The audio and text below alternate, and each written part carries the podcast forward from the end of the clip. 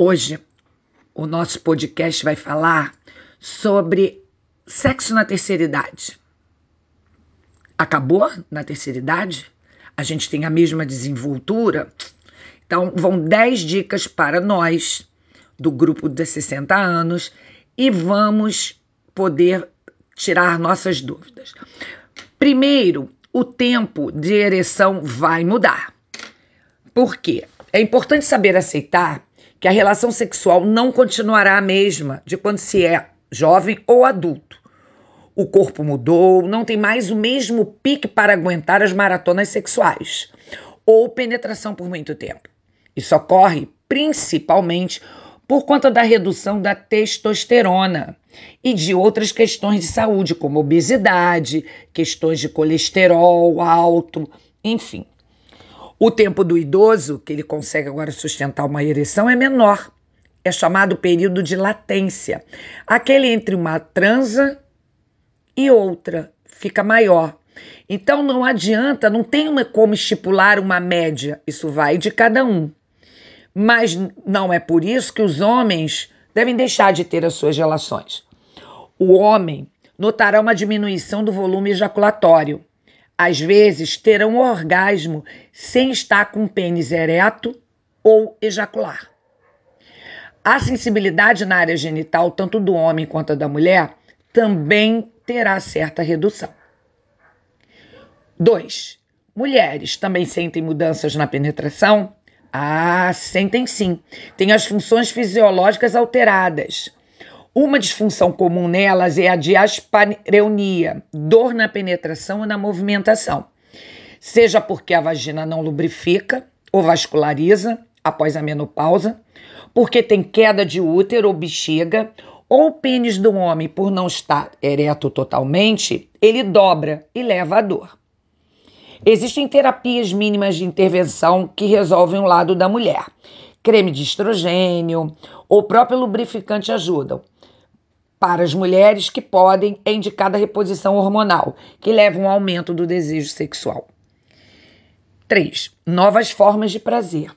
No entanto, a gente sabe que o sexo não é só penetração. E os idosos podem sim resgatar a sexualidade de outras formas. Uma dica é o estímulo ou a massagem corporal. O parceiro toca o corpo do outro com óleo e aos poucos vão descobrindo outras áreas tão interessantes quanto a genital. Masturbação ou sexo oral mútuo e o toque perianal também são alternativas. Assim, percebem que a rotina da penetração não é essencial para manter o desejo aceso. 4. Uso de estimulantes sexuais. É preciso consultar um médico, pois problemas cardíacos podem ser eleitos como contraindicações. Os remédios, eles servem para pessoas que têm é, problema de ereção leve a moderada. Se a questão for mais grave, não adianta tomar os estimulantes sexuais, certo? É procurar o seu especialista. Dê uma olhadinha na bula. 5. Eu posso transar depois que eu tive infarto? Não há por que temer fazer sexo após um episódio cardiovascular. Há muitos mitos sobre esforço físico envolvido na atividade sexual. A verdade é que não é tanto esforço pré-orgasmo ou durante o orgasmo equivale ao que fazemos quando caminhamos num terreno plano a uma velocidade de 3 a 6 km por hora. Na dúvida, consulte seu cardiologista. 6. Parar por um tempo pode ser pior? A parada da atividade sexual deteriora o órgão. Já a retomada leva a pessoa a ficar melhor em todos os aspectos. O sexo, do ponto de vista neurocerebral, faz bem para o corpo inteiro. O orgasmo causa uma descarga de endorfina que causará efeito calmante e ainda é um potente analgésico, diminuindo eventuais dores no corpo do idoso. 7. Valorize a intimidade. Desde que não se perca o carinho e respeito, o casal sempre será ativo sexualmente.